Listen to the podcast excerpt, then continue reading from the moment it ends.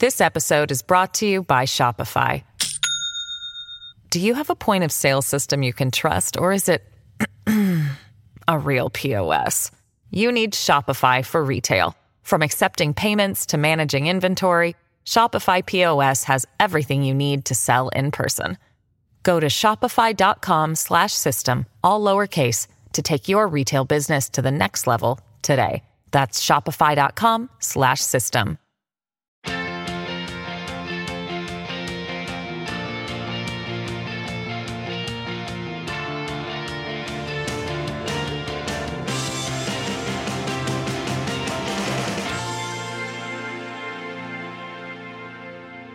El nombre Rocío San Miguel se escucha a nivel internacional muy fuerte. Estamos hablando de una persona, una activista que ha sido detenida por el régimen de Nicolás Maduro en Venezuela se le está acusando de participar en una presunta conspiración para pues eliminar al actual mandatario de este país y bueno, pues ha corrido un conjunto de reacciones importantes a nivel internacional sobre lo que es este caso y esta circunstancia que se suman a otras circunstancias bastante delicadas de lo que vive Venezuela en estos tiempos. Hemos eh, contactado eh, a Marta Baliñas, que es eh, de la misión independiente eh, de, de, pues, asuntos de derechos humanos sobre la República de Venezuela como un espacio de los que ha desarrollado en sus actividades. Y pues le aprecio mucho que esté aquí para hablar precisamente de lo que está ocurriendo con Rocío y en Venezuela en general. Gracias, Marta, por estar en el programa y bienvenida. Gracias a ustedes por la invitación. Muchas gracias. Elisa Trota, Elisa Trota es eh, integrante del Foro Argentino por la Democracia y bueno, pues también una figura muy relevante que está eh, pronunciándose acerca de lo que ocurre en estos momentos. Bienvenida, Elisa, al programa. Gracias por estar aquí. Gracias. Bueno, he dicho que el nombre de Rocío está eh, pues en todos lados a nivel internacional en materia de derechos humanos, pero para el público que está siguiendo este programa en diferentes países del continente a través de la cadena CNN, pregunto, ¿quién es eh, Rocío San Miguel? ¿Por qué su nombre está representando tantas cosas en este momento? Marta, te pregunto. Bueno, Rocío San Miguel es una eh, defensora de derechos humanos, una persona experta en temas de seguridad es la presidenta de una organización que se llama Control Ciudadano, una persona reconocida eh, nacional e internacionalmente como em, una experta en estos temas que, se, em, que lleva su, a cabo su labor con, con mucha diligencia, muy respetada como experta en, en sus temas.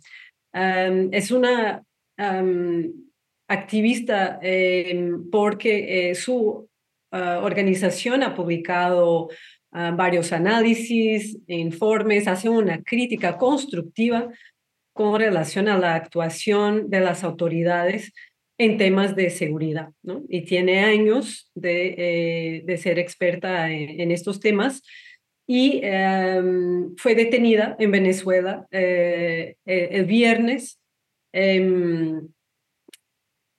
para la gran preocupación no solamente de otras compañeras y compañeros, también activistas, ah, expertos en temas de derechos humanos, de seguridad, de ciudadanía en Venezuela, pero también para expertos internacionales, entre los cuales nuestra propia misión de determinación de los hechos para Venezuela, creada por el Consejo de Derechos Humanos de la ONU. Em, bueno, Rocío fue detenida eh, el sábado, em, perdón, el viernes eh, pasado, em, bueno, el viernes ya anterior, el 11 de febrero, em, cuando estaba en el aeropuerto eh, en Caracas, ah, lista para tomar un vuelo, estaba con su, con su hija y hasta domingo ah, no se sabía dónde estaba Rocío eh, mientras tanto, tampoco se sabía dónde estaba su hija y otros familiares. Y el domingo, el fiscal general ah, de Venezuela eh, publicó en su cuenta, ah, en, su, en su cuenta eh, antes Twitter, ahora X, em, que había sido efectivamente detenida Rocío San Miguel sin pronunciarse dónde estaba detenida, por qué, em, eh, por qué unidad de policía o de autoridades eh, de, fuerzas de, de seguridad había sido detenida, dónde se encontraba y cómo se encontraba. No mencionó nada con relación a su hija y en ese momento también había ya ah, información de que no se sabía nada de otros ah, miembros de su familia y personas cercanas a ella. Por eso se ha iniciado, esta, ola de indignación y de denuncia por lo que estaba pasando en el caso de Rocío San Miguel como siendo eh, una desaparición forzada hasta el momento en que, bueno, por un lado se reconoce que está detenida, pero aún así no se reconoció dónde estaba detenida. Esto solo pasó el 14 de febrero, ah, miércoles, cuando eh, el fiscal general una vez más ah, en sus redes sociales reconoció que ella había, eh, que estaba detenida en eh, el, helicoide, que es la sede del SEBIN, el, Servicio Bolivariano de Inteligencia, y su expareja Alejandro González estaba detenido eh, por el DGCIM, que es em, la Dirección de Contrainteligencia Militar. Elisa, eh, Elisa Trota, em, la Fiscalía la acusa de participar en una conspiración contra el presidente Nicolás Maduro. ¿Qué decir de esta acusación? Bueno, Carmen, eso se suma a la cantidad de acusaciones que generan los regímenes eh, autocráticos eh, y persecutores, como es el caso de la dictadura de Venezuela. Cuando uno ve el patrón eh, por lo que tienden a acusar eh, justamente a quienes persiguen y en especial a quienes son defensores de derechos humanos o son defensores de la causa de la democracia, justamente tiene que ver con esto, traición a la patria, terrorismo, instigación. Además, aquí hay un patrón eh, que, que, no sé si muchos eh, han notado, pero las últimas tres persecuciones y el, sobre la misma operación que acusan a Rocío, que es la operación Brazalete Blanco, son tres mujeres las que están acusadas eh, eh, al respecto. Una periodista, Sebastiana Barraez, y otra defensora de derechos humanos, Tamara eh, Suju. Empieza a haber tal vez una persecución motivada además eh, por cuestiones de género. En el caso de Rocío, además, y sumo a lo que, a lo que aportaba Marta, sobre Rocío y sobre su hija pesa, pesaba, no, pesa una medida de protección de la Comisión Interamericana de Derechos Humanos, no solo por el importante rol que ella tiene, así como la organización que dirige, sino por las amenazas constantes de la que, de la que es, de la que es víctima. Y a pesar de eso, decidieron eh, primero desaparecerla, eh, retenerla y además, y en este sentido me permito citar uno de los informes de, eh, eh, de los en los que ha trabajado Marta de la Misión Independiente de Derechos de Naciones Unidas, además aplicar una técnica utilizada en la Alemania nazi contra quienes, contra quienes perseguía, que se llama Sippenhaft, que justamente consiste en perseguir y apresar a los familiares de la persona que están eh, eh, reteniendo y persiguiendo.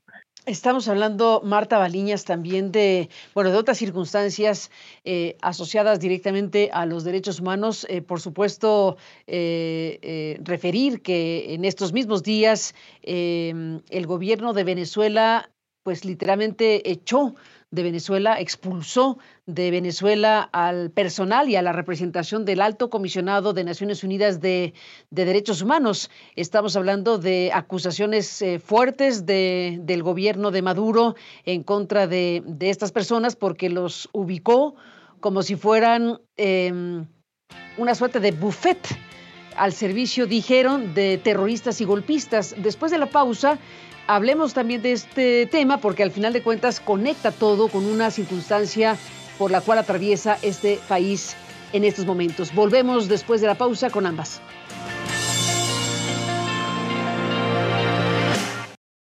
This episode is brought to you by Shopify.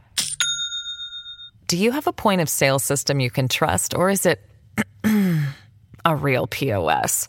You need Shopify for retail. From accepting payments to managing inventory, Shopify POS has everything you need to sell in person.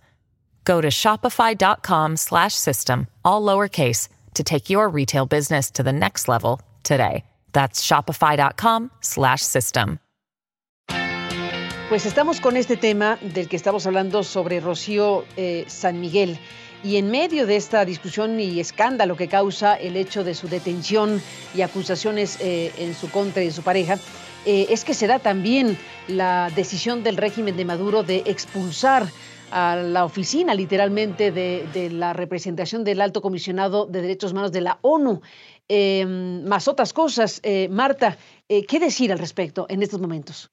Sí, bueno, ante todo quería solamente resaltar que, eh, porque causa alguna confusión, pero eh, la misión de determinación de los hechos, ah, la, cual yo represento, eh, creada por el Consejo de Derechos Humanos, es independiente, es un mecanismo independiente y separado de la oficina del alto comisionado para los derechos humanos, pero aún así eh, estamos, e, es una decisión esta de expulsión del equipo de, dato, de la Oficina del Alto Comisionado para los Derechos Humanos. Es una decisión que nos preocupa mucho y la cual condenamos ah, en cuanto a misión, en cuanto organismo parte de un sistema de protección universal de derechos humanos, que eh, es la Organización de, Naciones Unidas, de la cual Venezuela hace parte y con la cual asumió eh, obligaciones eh, internacionales.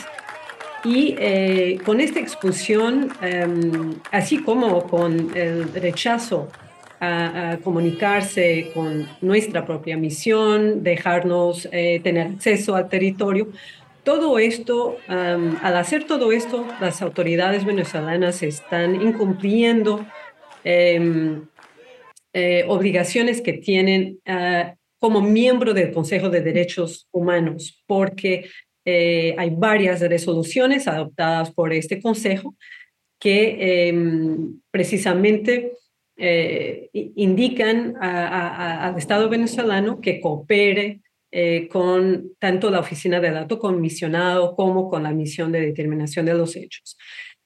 Esta decisión es una de varias decisiones que vemos como una, uh, un, cierre por parte de las autoridades venezolanas a cualquier crítica uh, a su actuación, aunque sea una crítica constructiva sobre el respeto de derechos humanos. Eh, las autoridades venezolanas han típicamente rechazado este tipo de críticas y han acusado a aquellos que eh, critican sus actuaciones, tanto a nivel nacional como internacional, como eh, personas y organizaciones con otro tipo de intereses, lo que no, no, no es el caso. Em, esto hace parte de eh, esta política represiva de, que ha sido típica de, las autoridades venezolanas en los últimos años, eh, de limitación del espacio cívico dentro del país y que realmente eh, restringe o hasta oprime cualquier tipo ah, de opinión distinta a las políticas de, del gobierno. Eh, esto indica Mm, también una falta de maturidad democrática, ¿no? En una sociedad que se quiere verdaderamente democrática, es necesario, es fundamental tener un espacio cívico abierto, seguro, en que organizaciones promotoras de derechos humanos, sean nacionales o internacionales, eh, puedan participar de un diálogo público, puedan señalar y identificar áreas ah, en, que es necesario mejorar la actuación de, las autoridades. Y eh, realmente por esto nos preocupa, porque no es solamente la expulsión de un equipo uh, de, eh, comisionado de, Naciones Unidas, pero realmente se inserta en una política más amplia ah, de represión de la crítica y de la vigilancia del monitoreo, en un momento que es crucial que exista precisamente esa vigilancia, ese monitoreo por parte de organismos, organizaciones, personas que analizan y que em, ofrecen recomendaciones para una mejora de la situación de derechos humanos en el país. Eh, vamos a una pausa y regresamos en la parte final hablando de este momento que vive Venezuela. Volvemos.